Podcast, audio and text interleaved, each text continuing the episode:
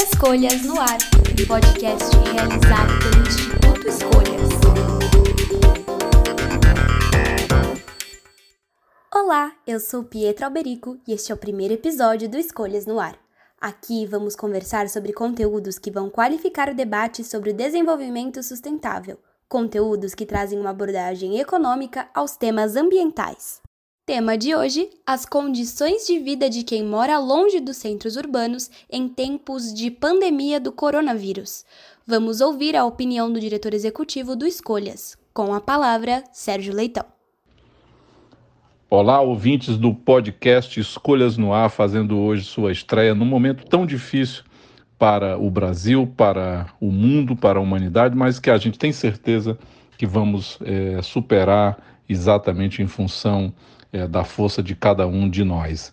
O tema tem a ver é, exatamente com a questão da saúde pública e o fato de que as pessoas que moram longe são aquelas que sofrem as piores condições em termos de saúde, acesso à saúde e boas condições de vida, educação e transporte público. Em 2018, o Escolhas lançou um estudo chamado Morar Longe, o programa Minha Casa Minha Vida e a expansão das regiões metropolitanas. Nesse estudo, para 11 regiões metropolitanas, onde nós fizemos um estudo georreferenciando a localização de cada é, conjunto habitacional, ou seja, colocando no mapa com precisão ali cartográfica, no caso das regiões de Manaus, Belo Horizonte, Curitiba, Porto Alegre, Belém, São Luís, Recife, Salvador, Vitória, Rio de Janeiro e São Paulo, a gente constatou que o programa levou essas pessoas, levou esses conjuntos para além do limite daquelas é, cidades que tinham a infraestrutura necessária para uma boa condição de vida, ou seja, onde tem escola, aonde tem um hospital decente, aonde tem linhas de transporte que permitem às pessoas é, se deslocarem com minimamente alguma é, decência, ou tem, por exemplo, uma delegacia é, de polícia e até mesmo saneamento, que hoje a gente está verificando o quanto é fundamental né, para combater a, a, questão da epidemia do Covid-19, já que é fundamental que a gente possa lavar as mãos várias vezes ao dia. Esse estudo mostrou que se o programa Minha Casa Minha Vida foi muito bem sucedido em aumentar a, a oferta de unidades para a população de baixa renda, né, no caso a faixa 1 do programa, que era para quem ganhava praticamente até dois mil reais, ele cometeu os mesmos pecados dos programas habitacionais como o do Banco Nacional de Habitação ou dos governos estaduais, que é levar as pessoas para longe, longe daquilo que é bom, que oferece uma boa condição de vida, e perto daquilo que é ruim, que é exatamente a ausência né, dessa infraestrutura que faz a vida da gente fluir com alguma facilidade. O que que isso tem a ver com uma situação como essa que a gente está vivendo agora? Ora, um estudo feito pelos pesquisadores do Instituto de Estudos para Política e Saúde, né, no caso Rude Rocha, Beatriz Racha, Letícia Nunes, Paulo Espínola, Ana Maria Malik e Adriano Massuda,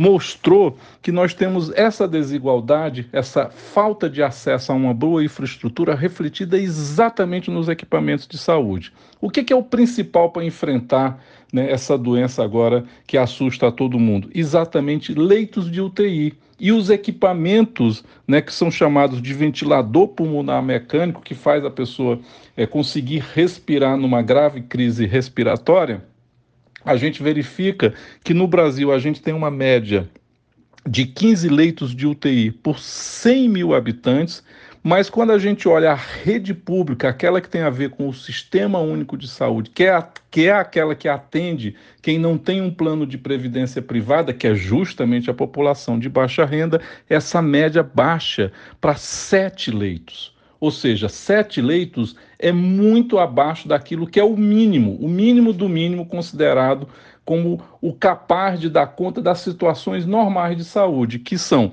10 leitos de UTI por 100 mil habitantes. Ou seja, olha a situação: se 10 leitos de UTI por 100 mil habitantes é a média necessária para você lidar com a situação normal, imagina quando a gente sai do normal, imagina quando a gente está numa situação como essa, onde vai ser preciso exatamente até se pensar em construir hospitais, aquilo que se chama hospitais de campanha, né, improvisando o atendimento para dar conta do aumento, infelizmente generalizado, que se espera que aconteça. Então a gente está mostrando aqui na prática o que, que é a tradução desse morar longe isso que no estudo do Escolhas de 2018 ficou evidenciado que o país repetiu o erro de levar as pessoas para longe das condições de infraestrutura, investindo mais de 300 bilhões de reais, a gente vê agora nessa crise exatamente se materializar num efeito tão claro como esse.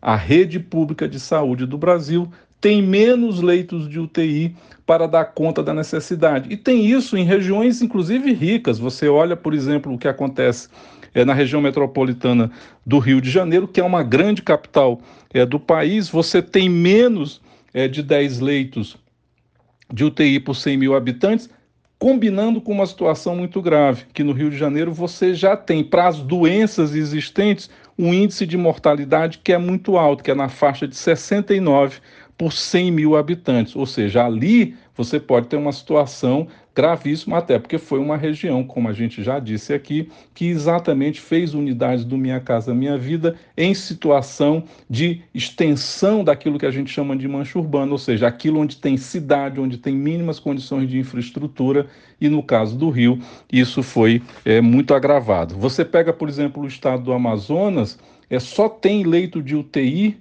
com respirador com esse ventilador pulmonar mecânico na cidade de Manaus.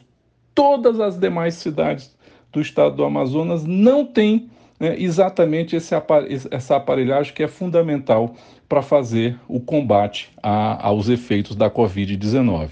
Então, o que esse nosso estudo mostrou, combinando com a análise tão competente feita pelo pessoal do Instituto de saúde pública, de estudos em saúde pública, é que nós vamos enfrentar uma situação muito grave, exatamente porque no Brasil se comete, se reincide no erro de que aos pobres só é dado o direito de morar longe, né, longe das condições boas de saúde, longe das condições boas de educação. E aí a gente precisa urgentemente correr para dar conta de resolver essa situação. É preciso investimento. Cada leito de UTI custa entre 120 e 180 mil reais. Isso significa investimento público, dinheiro é, da sociedade que precisa ser carreado para dotar as pessoas de baixa renda das condições mínimas de sobrevivência. E aí a gente precisa lembrar daquela música do Chico Buarque e do Vinícius de Moraes chamada Gente Humilde, que diz exatamente no seu final, né, assim. E aí me dá uma tristeza no meu peito, feito um despeito de eu não ter como lutar. E eu que não creio Peça a Deus por mim a gente. É gente humilde, que vontade de chorar. Que a gente agora não gaste as nossas lágrimas chorando pela gente humilde, humilde, mas fazendo exatamente aquilo que elas precisam para ter decência, sobrevivência e condições dignas de vida. Vamos lutar, vamos fazer isso acontecer. O Escolhas no Ar vai ficando por aqui. Até o próximo episódio.